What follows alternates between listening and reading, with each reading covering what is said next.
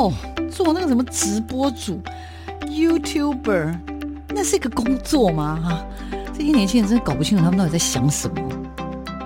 大家都说直播主很赚钱，切，哪有那么简单？网络社群媒体崛起，传统媒体死定了吗？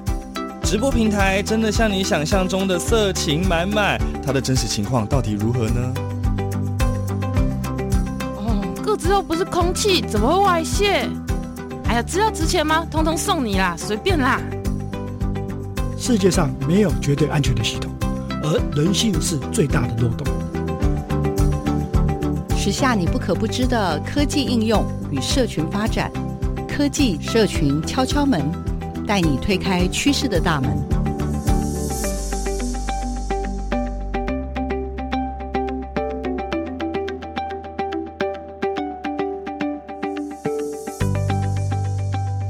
收听每个礼拜六的上午十点到十一点的科技社群敲敲门，我是主持人小黄老师。各位空中的听众朋友，大家早安，很开心啊！我们又在空中跟所有的听众朋友相会哦。啊，每个礼拜我们都会为大家呢带来关于科技、关于社群的很多的新的趋势。那这个礼拜呢，哇，我真的发现很有趣。今天这一集的主题呢，我要特别。哎，我也不知道感谢谁，我感觉感觉要感谢很多人，感谢天好了。那我们今天呢，呃，为大家邀请到的是一位很特别的人。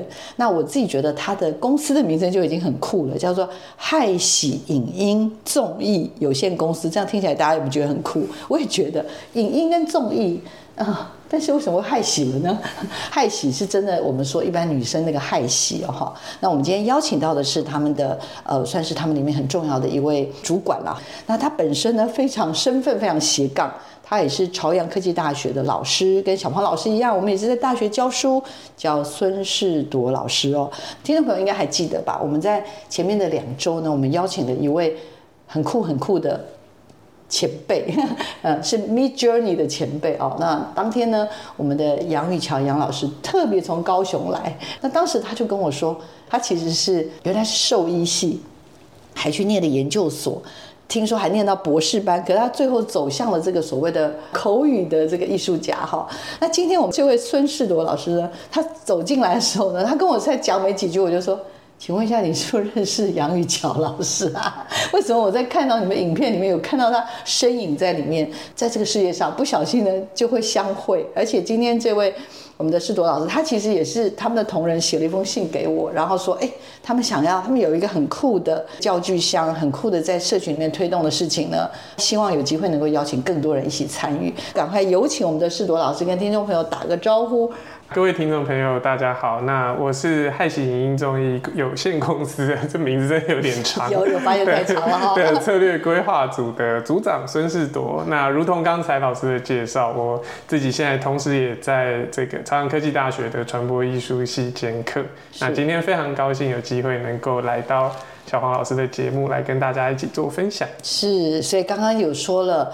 在开发一个就是很酷的教具箱，嗯、那小黄老师也因为这样，我就去看一下，说我们这个害喜影音综艺到底在做什么？嗯、一查说哇，我们你们家做好多好有趣的东西哦，而且很多都是用互动式的方式在做交流，我就实在是忍不住，决定今天好好拷问老师一下。嗯、所以老师要不要先跟我们介绍一下你们这个公司害喜影音啊？真的也是一个超怪、超酷、超怪的新创团队，来跟大家介绍一下。好的，那因为刚刚老师已经介绍，我们名字叫做害喜影音综艺嘛。为什么叫做害喜呢？其实原因非常的简单，就是我们几位就是一起创立这个公司的伙伴，大家都觉得说，我们工作的事情，我们工作的很多内容，其实就跟害喜一样，就是过程很痛苦，结果很快乐。哦。对，所以我们在，所以我们就把公司的名字取叫做害喜，因为我们觉得我们其实是一家非常专注在事情的过程这样子的一个公司和工作团队，嗯，这样子。那所谓的影音综艺的意思，其实就是大家，就是我们的所有的这些伙伴，大家大概有一个共同的关注，就是影像声音综合艺术，所以叫做影音综艺。对，所以我们就把以上的这些，不管是概念性的东西，或者是那个实质领域的东西结合起来，所以我们名称叫做。氦习影音综艺。害喜影音综艺是有一些当代艺术，有人类学、博物馆学、文学、历史。电影跟视觉设计等等，哇，这么多种不同领域，各位听过跨领域，这就是真正的 跨领域的艺文工作者呢所发起的文化组织。那但是我觉得很特别，是他们在推动的就是一些公司立的艺术文化跟教育机构。那一起来共同发想啊，规划。简单来说，就一起害喜就对了。对对对，就是一起害喜，没错没错没错。公共教育推广计划，而且公司其实成立时间不长，大概五年左右。但比较积极一点，应该是这两三年。是是。我看到接到了蛮多蛮多政府公部门委托的，还蛮特别的计划。他们都不是只是为了抢标案哦，对不起，我这样讲有点失礼。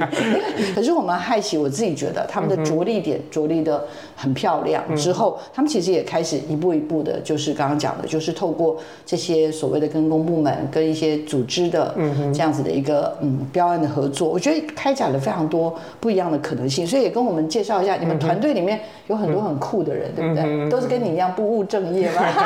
也 跟大家报告一下，我刚刚才知道他是森林系，好吧？而且是森林所。好，今天的故事很多，来来来，我们有请。哦，好啊。你们你们你们为什么要做这种害让人家害喜的工作？好的好的好的。那我觉得可以跟。大家分享一下，就是说我们几个不同的伙伴之所以在像刚才老师谈到说，大概五六年前想说，哎，一起来成立一个以公司的这个形式。然后就一起 run 一个团队或说组织，然后来做这些跟公共或是教育比较有关的工作。那其实是因为有好几个伙伴过去都跟这个，可能很多听众朋友也都知道，这个富邦文教基金会的青少年发声网有一些合作，或者是有一些伙伴曾经在发声网做过正职的工作。那所以也就是说，因为大家知道这个青少年发声网，它比较是针对青少年的媒体素养。然后怎么样和就是年轻的朋友一起去运用新媒体去做自我表达，然后认识世界这样子的工作。那所以其实有很我们这边其实不同的伙伴，那在不同的时间点跟基金会跟发声网这边有一些一起合作、一起工作的经验之后，那大家也就慢慢的觉得说，哎，我们虽然各自可能兴趣上有一些不同的偏好。比方说，像我个人自己可能最喜欢的媒介是电影。我现在在学校任教，也是教跟电影比较有关的科目。那可能我们另外有伙伴，他最关心、他最喜欢的媒介可能是艺术。然后可能有人最喜欢的媒介是博物馆。可是不管是通过哪一个媒介，大家都发现说，哎。大家其实都不只是对这个媒介的内容有兴趣，嗯，就是像我，我可能不只是喜欢电影这件事，我可能更加喜欢的是，哎，透过电影怎么去跟很多人一起讨论事情。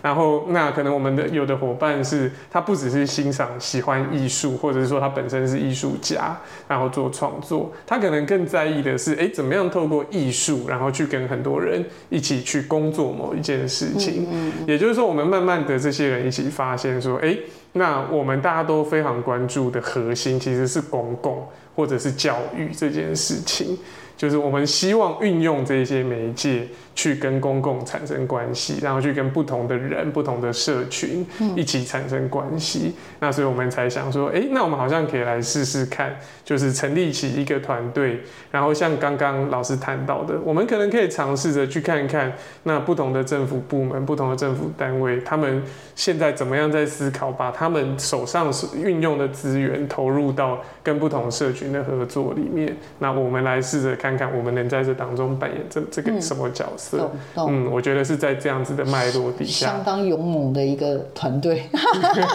因为我刚刚在前面预防的时候，我就其实已经一直从椅子上掉下去，然后再马上爬回来 的原因，是因为觉得哇，他们在做的事情实在是很有理想。但很多人会认为理想不能当饭吃，对。可是我会发现。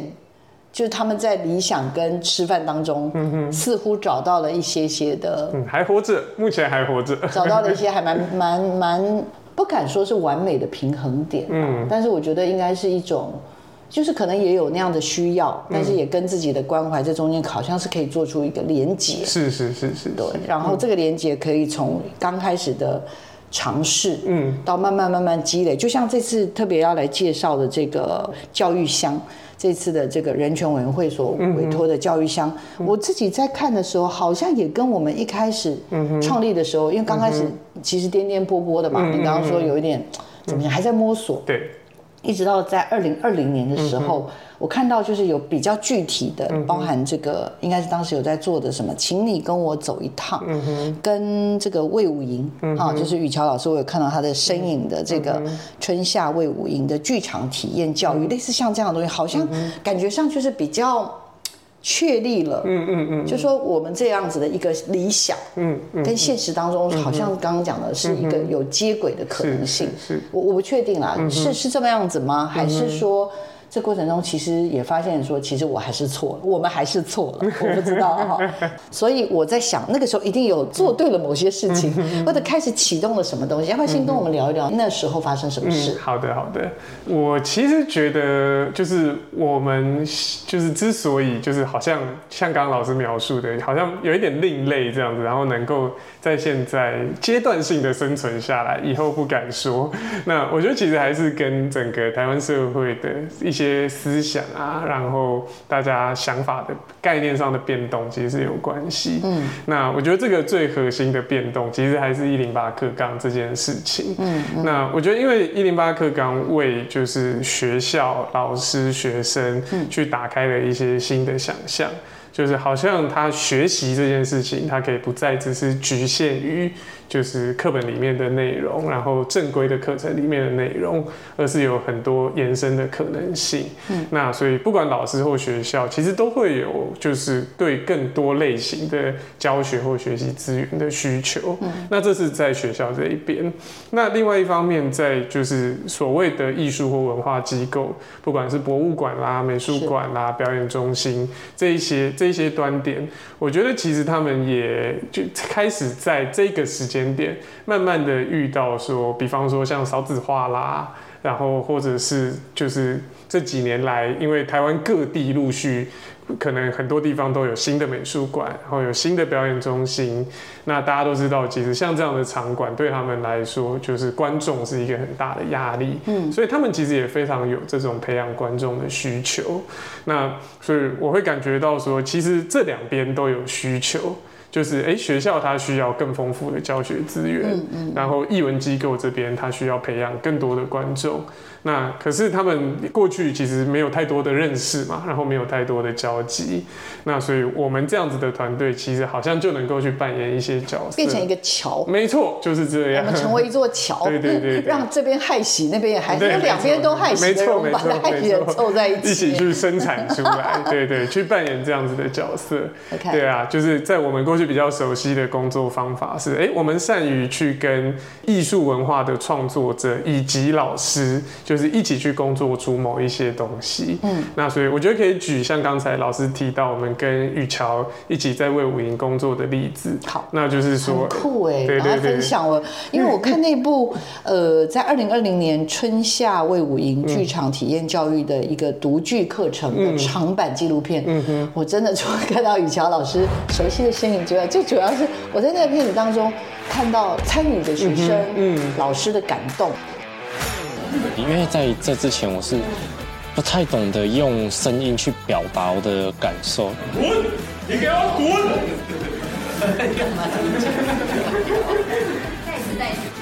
你那个不许你走！你要走吗？你要离开我吗？我没忘记，你敢对我讲话？就是一开始我我以为读剧就是只是照着剧本这样念而已，其实还是有很多的走位，然后我们还有很多的动作。然后表情、声音都要去揣摩那个剧本里面的词。你越大声，你第一个字出来就越不会紧张。我们的气氛一开始是比较凝重的，借由老师他不断的带领我们走向一个演戏的一个世界里，其实大家都越来越开放自己。你长这样子应该是零号吧？是高级货嘛？汤金梅、汤教头、杨青。一开始我觉得就是一个在玩的那种感觉，可是到后来。大家都用越来越认真，就开始投入我的一些热情，然后在这个表演上面。大米的头号，Tomboy 杨金海、杨教头的希望。那因为像魏武营，他大家也知道，他是二零一八年的时候才开馆，然后在高雄是一个全新的国家级的剧场。那其实就像刚才讲的，它的座位非常非常的多，大概有四个厅，是一个非常大的剧院。所以老实说，就是它在营运上其实是一个非常艰困的状态。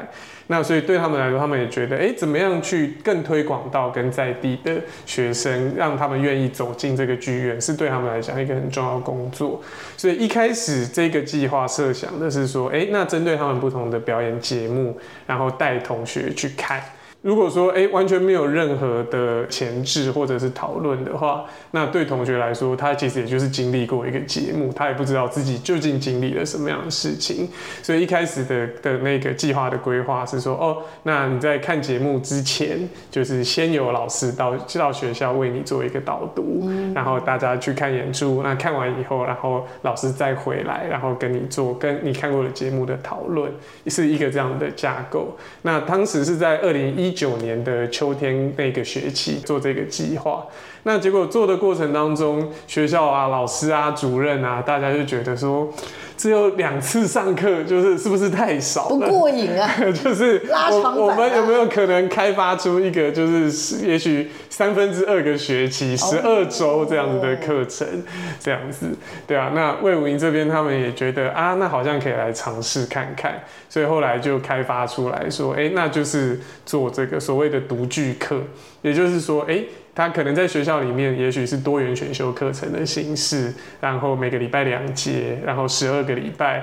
让这个专业的剧场工作者到学校带同学从头到尾去读一个剧本，然后十二周结束以后，同学这一个班大家就一起到魏武营的剧场上面的舞台上面做发表，是这样子的过程。那所以这个计划后来 run run run，然后我们协助魏武营就是做了三年，然后到现在这一刻就是魏武营他自己都已经他能够就是他们的场馆能够自己去执行这件事情。嗯，这过程中就一直都有这样的课程。对对对对，然后现在他们已经可以自己，对，我们帮他们害喜完成了，害喜就他们已经生生生下，生出来了，对对对对对对对，我们可以去别的地方帮别人害喜，大概是这样的感觉。在这个过程中，我很好。哎，等一下，那我要问，因为我听雨乔老师说，他现在还是有去上课。对啊对啊，因为现在是魏武营自己办，就他们没有再委托我们。OK，那这样怎么办？你们家就没钱可以赚，这样我就替你操心了。不会，我们去帮别人害喜。哦哦，等于说，所以你们也不 care 说，我们已经做了。两年三年，怎么到第四年这案子就不归我们了？不会这样想，会觉得 baby 生出来了，然后它是一个形状长得蛮好，身体什么全身都蛮健康的，然后我们也帮你健检完成。接下来你们就是按照这个模板继续做下去，你们自己找老师去上课，自己跟这些学校，甚至可能还开启一些机制，让他们就说哎。可以来申请，嗯，然后我们就哎，所以这个独居继续还有在继续进行，没错，没错，没错，酷哎，嗯嗯，哇，好，那我这边还是会想要帮，嗯哼，听众朋友询问的是，因为就我看到后来，嗯，我看一下后来是不是就也有一些跟我们今天有一点点关系的，就是我看到你们还蛮厉害，做那个叫什么教具箱，教具箱，但是你你这次做不是第一次，我看到你之前好像有哦。二零二一年是吗？嗯、第一次做教，你要不要跟我们聊一下？嗯、就是开发什么教具箱，嗯、还有校园推广。嗯、对你，你干脆老师是老师直接介绍好，这到底看来又是另外一个、嗯、对对，另外一条支线，对，另外一个害喜。对，我在想说，这又是另外一个害喜的可能哦。来，有请。这个害喜害的蛮长的。就是那，这其实是因为可能很多听众朋友也知道，就是在这个新店有这个国家人权博物馆，那他其实都很想推动这些关于台湾的人权历史的教育推广的工作。那所以一开始就是我们接触到的其实是那个当时他们在推动，哎，希望让更多人去认识这个所谓台湾威权统治、白色恐怖时期的不义遗址。这样子的工作，也就是不义一直指的，就是说，在过去威权统治时期，可能在全台湾各地有很多不同的，不管是审讯啊、关押啊，或是行刑啊，这样子不同的空间。可是大家知道说，哎，现在这个时代的变迁，很多空间现在已经都不存在了。那这些历史要怎么样让大家可以更加的靠近，然后让大家更加的去认识跟理解？呃，我们希望借由开发昨日招待所的这六款教具箱，可以让校园里有更多认识历史的管道，让学生们借由这一些教具来探索昨日，更理解自身土地的故事。带孩子一起，让他们慢慢关心自己生活的地方。然后，那这个关心要从哪里开始？还是得从了解。那怎么样让孩子了解？其实活动啊，或者课程，让孩子听这些故事是很好的开始。那所以当时我们就协助人权馆这边做了两次的，有点像是针见。那是邀请，比方说艺术家啦，然后广告工作者啦，教育工作者，大家一起来思考跟想象说，哎，那如果要对这些历史去空间的历史去做教育推广的提案的话，可以做一些什么想象？嗯、那所以经历过这两次甄选以后，我们累积了非常多的提案嘛。那其实人权馆这边他们就想说，哎，那是不是可以以这些提案为基础？然后来跟学校的老师一起工作，然后把它转化成就是一组一组的教具。那这些教具未来就可以更广泛的被更多老师就是实际的在课堂上做操作跟使用。嗯嗯、那所以后来我们就跟这些提案原始发想的这些艺术家或是创意工作者，然后一组搭配就是。一个一组这个学校的老师，有的可能是适合小学的老师，有的可能是适合国中的老师，有的可能是适合高中的老师。我们用这样子的方式开发出了六种，就是六款的，就是以不易移植的空间，然后是让学生用身体的体验去感受为主题的这样子的教具箱。然后每一个六款嘛，每一款有二十箱，所以总共有一百二十个箱子。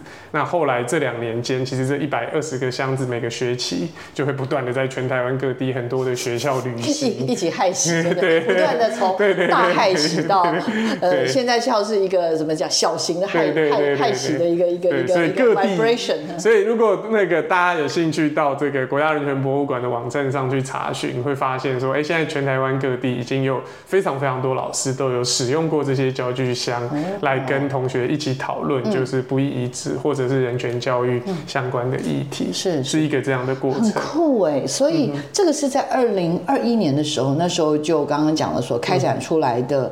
主题学习的这个行动教具箱，是是，他那时候是制作跟推广，对。那而且呢，从那个时候不是只是做完之后就又放在那里，很多那种蚊子，对对对，蚊子不要说蚊子什么啦，哈，你自己想象，蚊子叉叉叉，对对对。但是这个看来现在还在 run，嗯，它持续的在全国各地旅行，很感动，我听了觉得很开心哎，好好好。那其实这一路以来，我觉得就刚刚讲，那是一个脉络，对，所以应该是有那个还蛮。棒的，蛮不错的一个基础之后，就让更多怎么讲？我觉得应该是会让更多人看见说，原来害喜的过程不是只有痛苦。嗯嗯，他在害喜完之后，他可能是有机会绽放出一个蛮特别、蛮美好的一个一个新的可能性。哎，我现在觉得，那这样今天来参加科技社群敲敲门是对的。为什么？因为呢？因为其实你们已经不是那种很传统的实体的活动，嗯，你们应该是办完这个活动，透过刚刚讲的各式各样的一些推波或者社群的推动，让大家有兴趣的人或愿意尝试的人，去找到一些可能用得到的资源，然后去去做一些滚动。好，这边呢时间差不多，我要请我们的世罗老师再帮我推荐一首好听的歌。哎，他有很多很多的故事，他们公司真的很害喜的这个，让很多人害喜的这个过程，我自己觉得很酷。那最近最近他们推出的这个，我这先帮大家预告一下。最近呢，他们推出的这个呃，帮我们的国家呃人权委员会呢所开发的这个教具箱也非常非常的有趣。那刚刚讲了，它的脉络其实就延续着之前，但是他们不断不断的自我精进，而且我真的发现他们做好多 好有趣的这种公部门的，他说号称是标案，但我觉得做起来真的长得很不像标案的案子哈。好，等一下呢，下半段再请老师帮我们继续聊下去。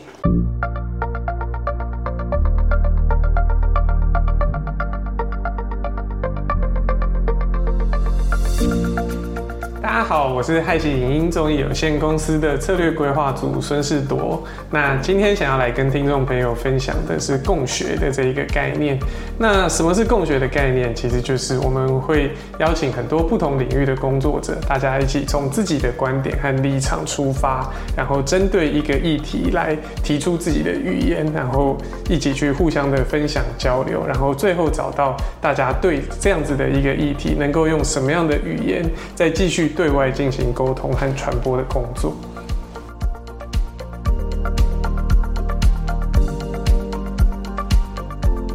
今天在空中与所有听众朋友相会的，除了我之外呢，还有我们来自害喜影音综艺有限公司的孙世铎老师。那孙老师呢，他非常非常的有故事，我个人觉得，因为他是台大森林系森林所毕业，然后呢，但是很妙的是，他好像哦有啊，有在研究室服务过，当过研究助理两年，但是呢，大部分的时间呢，他基本上就是跟电影从小跟电影结缘，所以。他其实一直后来就做着电影的工作，电影教育的推动。你这样子从森林系其实是那是三类嘛，对不对？丙组嘛，对不对？那是在研究那个树木的种类等等这些东西，跟你现在在做电影教育，跟做这种所谓的公共与教育性的事情，你真的觉得有关系吗？我忍不住会想要问一下，先先偷问这一题，先偷问这一题，偷问。嗯，其实因为我自己以前在，我不晓得大家熟不熟悉，就是森林这个一定不知道这个领域，没有人知道森林这个这个领域其实蛮大的，就是它涉及的事情很多。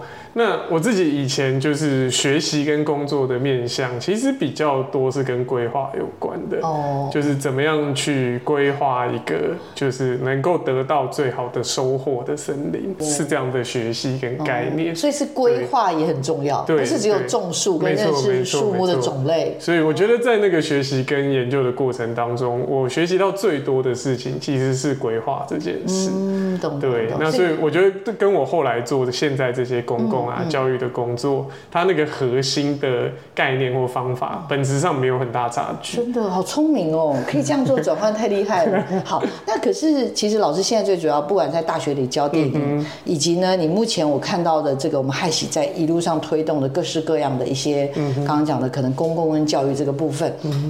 会不会觉得这样跨过去？刚刚讲都在做规划式，可是电影这件事情或影像这件事情，它是从很小很小就植入在您的 DNA 里面了吗？嗯嗯，我自己不知道为什么从很小的时候就很喜欢电影，喜欢看电影，喜欢看电影，然后离认识跟电影有关的事情，没错没错。所以这种跨领域的学习，好像看来可以从小就开始了。嗯，对啊。那刚刚跟听众朋友也报告一下，就是呃，其实老师跟我们的害喜团队呢，在呃二零二一年的时候，其实当时他们就启动了不易遗址的主题行动学习教具箱的制作哦，跟校园的推广。那这次这次又有机会接到了这个我们国家人权委员会的教具箱的这个任务，这这也是应该也是一个计划吧？嗯，是，对不对？也是一个什么教具箱制作？嗯哼，即。校园推广这样也是一个这样的东西吗？没错，没错，没错。但是我感觉一定又是你们自己挖坑给自己跳，是不是这个概念吗？老师会帮我们介绍一下这样子一个教具箱的这个制作或开发的一个计划。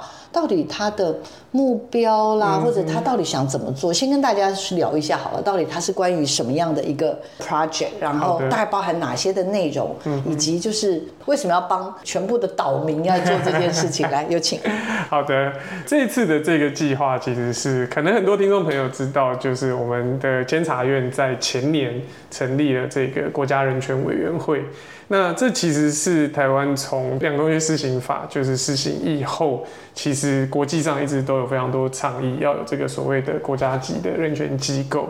那所以到前年终于成立以后。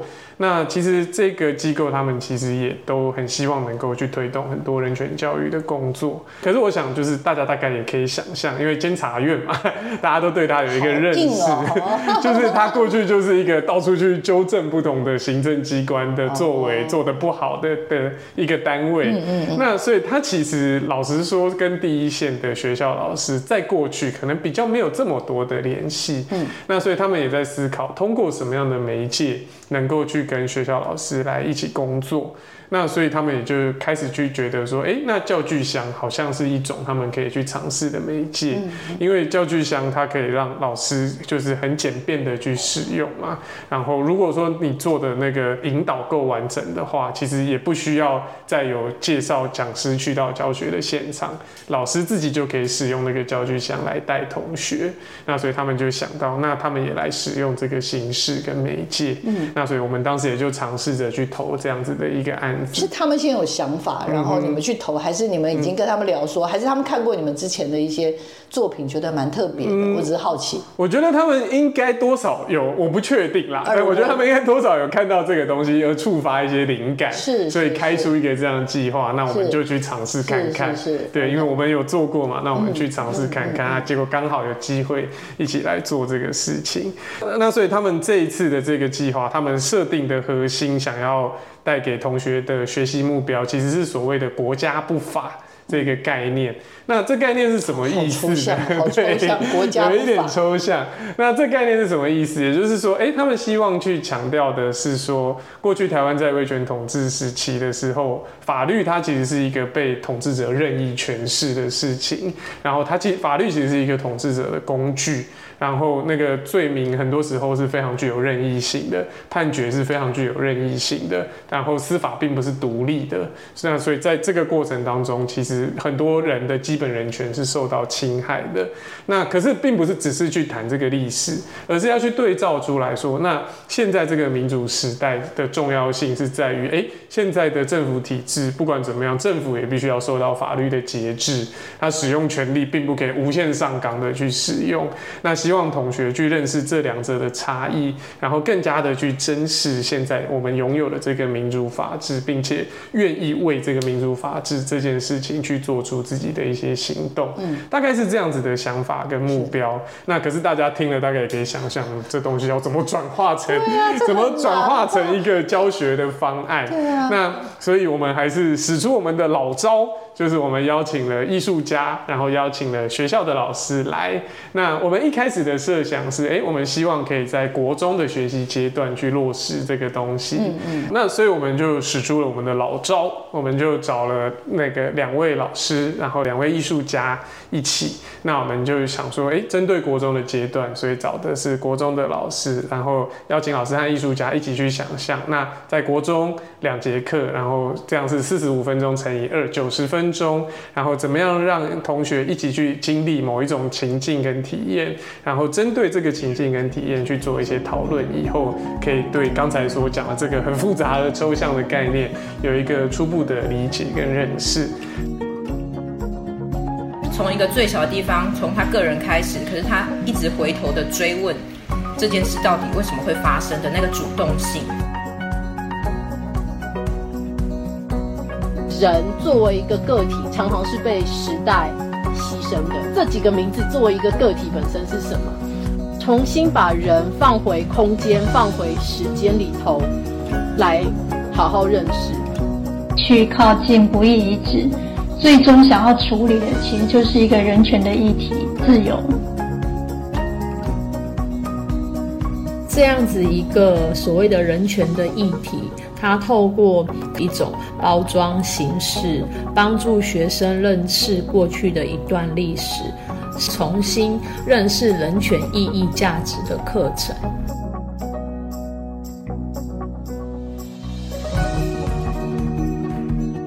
我们知道我们自己过去曾经是这个样子，那我也发觉到。原来曾经有人是这样子在在去破坏人，或者这样去伤害人权。那我们也发现了这样子的事实。我感受到我自己的身体曾经有这么不舒服，或者是我我看到这样的一个画面对我产生这么大的一个冲击。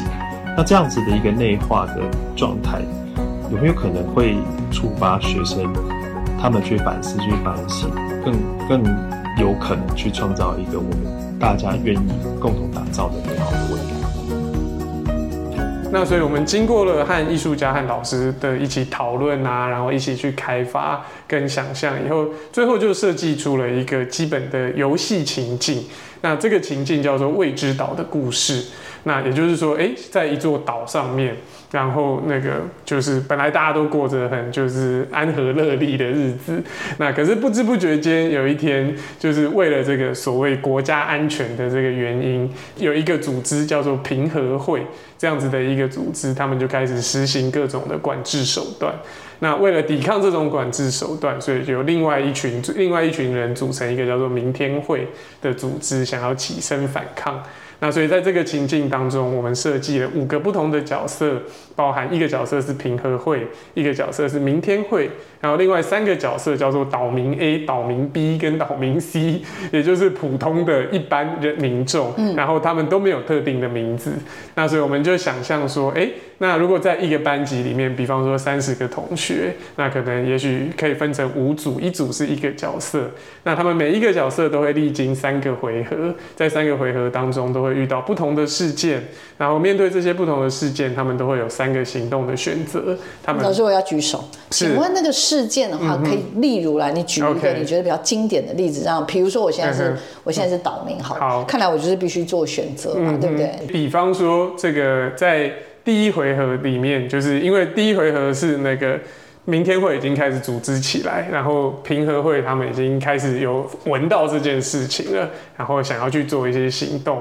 那岛民也会被卷进来嘛？嗯，那所以某一个岛民他其实是那个明天会的当中核心成员的学生。嗯，那这时候明天会的那个核心成员来邀请这个岛民加入他明天会，哦，那他就要去思考去选择说，哎，那他要去加入吗？还是哎，那他不要有太多的行动？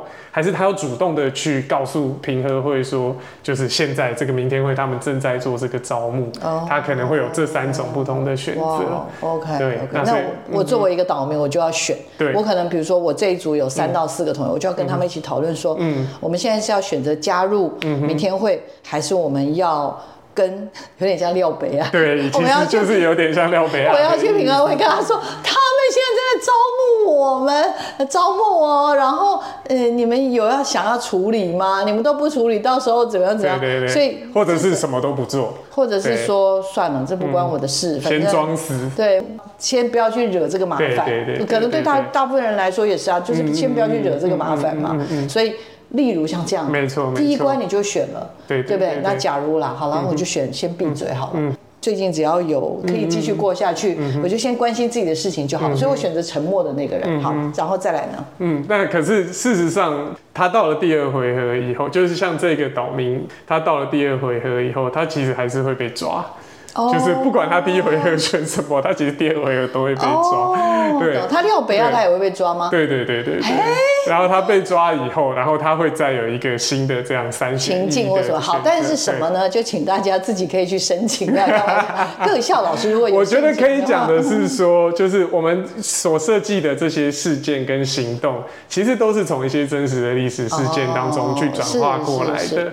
那像刚才所说的这三个选择，大致上大概都会有一个是比较会让整个世界观比较前往威权的选择，然后会有一个选择是让整个世界观比较前往自由的选择，然后会有一个是比较属于中间的选择，懂懂，大概是这样的概念。好，我懂了，我懂了。我好，如果呢，真的真的就是我们觉得这个游戏，因为不是那种很教条式，我必须很诚实说，就是老实说，我也很怕教条，从小听。听教条，教条是听到现在了，所以就会希望说，如果有可能的话，可不可以？就是不要那么教条，嗯、所以看来这个东西就有点像我们最常玩的一般的桌游啦，嗯、或者密室逃脱啊，嗯、类似像这样的游戏的方式，让大家去体现。嗯哼，比如说什么叫做国家不法？嗯，也就是所谓的统治者可以任意的诠释国家的法律吗？这件事情是对的吗？那有时候这个社会变成这样，是我们大家允许它变成这样。嗯，对，所以在这个过程中有很多东西需要被讨论。嗯，从过往到现在，刚刚讲了二零二一年的时候的一些人权方面的一些。呃，教具箱啊，然后或者是在魏武营的这个部分的剧场的体验当中，要不要也跟我们分享一下，嗯大概整个这个的脉络大概是如何？嗯嗯嗯。那我觉得其实还是回到刚刚前面有谈到的，其实一零八课纲这件事情真的为大家带来很多新的可能和想象。因为其实也是在一零八课纲之后，所谓人权教育这件事情，人权这个东西，它成为了核心素养的一部分嘛。那所以其实很多学校跟老师，其实他真的就是有要去教所谓人权教育的需求。那所以大家其实也开始要去思考说，那必须要去使用什么样的资源。那所以我觉得，其实我们在历经了从去年夏天到今年初的这一段开发的历程，去完成了这个开发的工作以后，然后当这个教具箱就是申这个所谓的开放申请上线以后，我觉得其实很快的就得到蛮多的回响。那而且甚至于我们一开始设想，刚才有说，其实目标希望是放在国中的教学现场。那可是没想到后来其实就是高中国小大家都来了，嗯、那大家也都觉得说，哎、欸，因为我们设计出了一个其实很有弹性跟空间的东西，嗯，也就是说，那个我们刚才所描述的那个游戏和体验，它就是一个基本的情境而已，然后那个情境就是会让。就是这个班级的同学，大家最后一起去，就是盖出某一种岛屿，它可能是比较偏向维权的，或者是比较偏向自由的，或者是比较偏向中间的，都有可能。其实可以由老师自己去发展，就是不同学习阶段的老师，他可以去自己去应用它。老师只要贡献两堂课，没错，这件事吗？没错，他不用写什么计划吗？不用写什么回馈单？哎，要回馈啦，他最后要写一些回馈，就是他要去讲一下说那那个用的过程，大概他的一些。他只要贡献两堂课出来做这件事就好。没错，没错，没错，没错。那好的，好的。而且说是贡献两堂课，我觉得其实反而很多老师。申请，那他其实会在，比方说，他一整个年级的班级都去使用。Oh. 对对对，其实很多老师申请来，那我因为现在这个学期正在跑嘛，刚才老师谈到，就是有十个学校，嗯、可能有十位老师申请了，而且它遍布的县市，我们要跟大家报告一下，我觉得蛮酷的。嗯，也不是只有在北部，嗯，我自己看到的有呃有国立的，有私立的学，嗯、应该也有私立学，嗯、对，也有私立的学校，嗯，然后有国小，国小是在。苗栗，哎呀，我的家乡呢，嗯、还有彰化，然后都有南河国小，跟彰化的路东国小。嗯，那国中的话就在呃中立国中，桃园、嗯、对吧？嗯、还有。呃，台中的丰东国中，嗯，呃，新竹的湖尾国中，嗯，台南，哎，高，等下，这个是都是国中的部分，哎，还有新竹的琼林国中，高中也蛮蛮特别，嗯，就有冈山高中是高雄的哦，好哦，好哦，嗯，那高中还有刚刚我跟不小心就已经冲冲出来的台南女中，高中还有什么？啊？基隆的，嗯哼，私立的二性高中，嗯，所以。感觉像北中南哦，嗯嗯嗯，嗯都都有老师热情的参与。我觉得就像刚刚讲的，因为就是因为人权教育这个东西现在变成了大家需要去处理的事情，嗯嗯，那所以我觉得这几年来，其实，在我们工作的历程中也发现，哎，全国各地。其实慢慢的，不管国小、国中、高中、高职，都有非常多，而且不同科目哦，他们不一定是公民老师，嗯，有些可能是国文老师、英文老师、历史老师、地理老师，甚至于我们也碰过有自然科或数学的老师，嗯，其实也都开始在思考，哎，怎么样可以来做人权教育这件事情。所以我觉得慢慢的，其实有形成，像就是这个消息一出去，它其实很快的就在这种人权有在教人权的老师的社群之间有散布，嗯，然后很。快就额满了，对，其实蛮快，蛮快就额满。OK OK，、啊、很开心哎，所以、嗯、呃，我我比较好奇是，好申请快速，嗯。嗯，那执行的过程，因为现在正在进行，嗯、不知道他们开不开心，但是有 有听到客诉嘛？嗯、因为我们不要都讲的云淡风轻，然后一、嗯、一路都什么什么东西都非常的，嗯、所以我有点好奇，嗯、有接到人家抱怨吗？抱怨一定要告诉我们真相，快点！老实说，目前为止真的是没有。我知道抱怨是什么，为什么那么快？为什么那么快就结束了？嗯，我觉得对，应该是抱怨是那个只有十个名额太少了。对，这个真的是一个抱怨。对，那所以需要写申请计划，说你打算要怎么？哎，不用到非常完整的计划，它就是一个表单，可能讲一下说会实施在什么样的年级，然后目标是什么。是这次推动的这么成功，嗯哼，我一定。要请教一下，跟当年做的那个、嗯、呃不易遗址的那个教具箱的制作跟推广，应该那个东西成了一个很重要的基础。当然啊，因为就我们这边的话，在过去那个工作经验里面，其实累积了很多社群的连接嘛。嗯嗯。因为过去人权馆的教具箱，它借给很多不同的老师。那我觉得也可以分享一下，我们也不是说啊把它丢给老师就算了，因为你一个教具箱你给老师，那我们当然希望老师他自己就可以用它。那可是事实上，老师们他其实还是会需要一些准备。嗯嗯。那所以其实我们都会跟老师一起共同的准备，然后甚至于我们其实有一个 Line Bot，有一个官方的 Line 机器人，然后老师随时有任何问题都可以丢在上面，然后我们随时都能够去做回复。那然后老师在上课前，我们会跟老师一起做，也许是线上的，也许是实体的，一起去共备，一起去讨论说，那你这东西可以怎么使用，然后可以应用在什么样的课程跟教学上面，对啊，那所以我觉得是有过去那样子的基础，对，那所以这一次的这个申请也才会大家觉得说，哎，那应该这个操作模式是可行的。好的，那而且甚至于，因为这一次刚才讲是两节课嘛，它其实比过去人权管教具箱，它可能需要比较长的结束，就是又相对再更轻便一点。嗯嗯，那所以也有很多过去可能觉得比较困难的老师，这次也会愿意来申请。对，也就是在不断的练功的过程中，感觉上已经一一层一层的，人家说螺旋式的学习。对对对对对。我们现在进入一种螺旋式的学习。没错没错。我其实对有一块也非常好奇，就是我发现这。一年来，嗯、你们开始做了蛮多跟那个美感教育或者是艺术教育，嗯、呃，甚至什么嘉义市的一些一些美术馆的这个部分的推动，我我就觉得哇，你们管很宽。刚刚讲说你们在做公共与艺术性的事情。嗯哼整个在策略跟概念跟想象上面又是如何？跟我们大家也聊一下。嗯嗯嗯，那我觉得还是回到像刚刚讲的，就是因为现在各地都在成立美术馆，然后那其实也还有也有很多新的博物馆正在开始发生。那所以大概过去这两三年来，这些不同的美术馆跟博物馆，他们也都在思考说怎么样跟学校产生更多的合作。那我们就也觉得说，因为我们也有就是像刚才谈到有比较熟悉博物馆的工作的伙伴。所以我们也就在想说，哎，怎么样可以用博物馆来作为一个媒介，然后跟不管是学校的老师、同学，甚至于更多不同的对象，比方说小朋友啦，或者是长辈啦，就是这些不同的目标群众来一起工作。那所以我们在这当中，其实去设想的是说，我们并不是要透过这些这些工作去。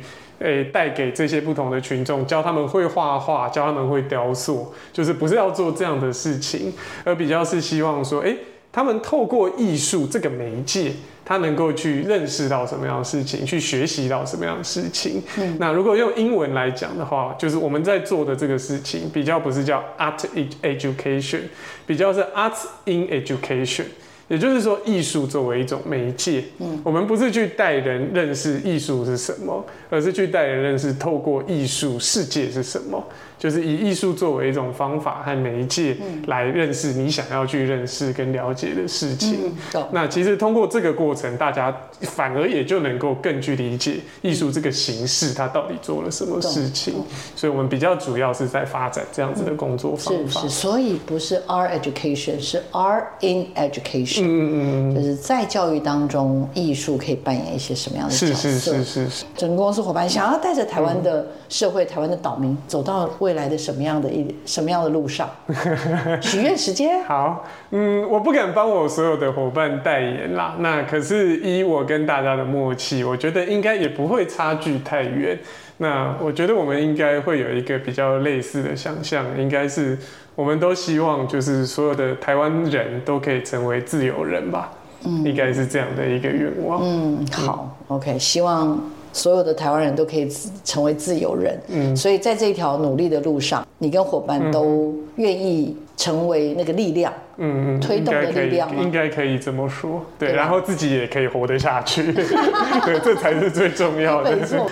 很开心啦，真的很，还是回到老话一句，很开心有你们，也希望你们继续加油。嗯，不管用标案或任何的形式，希望能够帮助台湾，帮助我们所有岛民 成为更自由的人。也希望听众朋友喜欢我们这礼拜为你准备的内容哦，请大家持续锁定我们的科技社群敲敲门，我们下礼拜见。我们谢谢世铎老师，谢谢你，谢谢大家，拜拜，拜拜。